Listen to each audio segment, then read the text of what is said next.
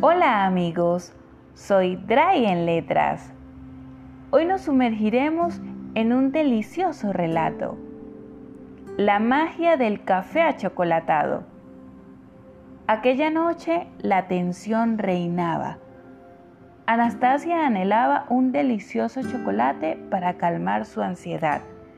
Por su parte, Alfred contemplaba su rico café que lo mantenía siempre erguido pero la magia de aquel encuentro se hizo presente cuando a la mesa llevaron una taza de chocolate con apariencia de café y una taza de café con aroma de chocolate. Los dos se miraron a los ojos y sin necesidad de decir una palabra, ella le expresó a él sus ganas profundas de querer probar el rico café achocolatado. Alfred hizo una pequeña degustación y de inmediato supo que sería el deleite para Anastasia.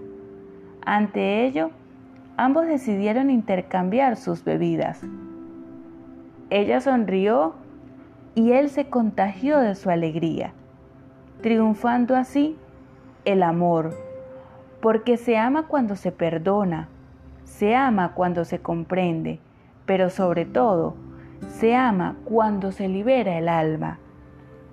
Solo ellos dos entendieron la profundidad de aquel instante y de esa forma decidieron escribir con una nueva pluma otra página más de su futuro. Y así, esa mezcla de sabores aclaró sus emociones. Por ahora me despido, hasta un próximo relato. Con cariño, Dry en Letras.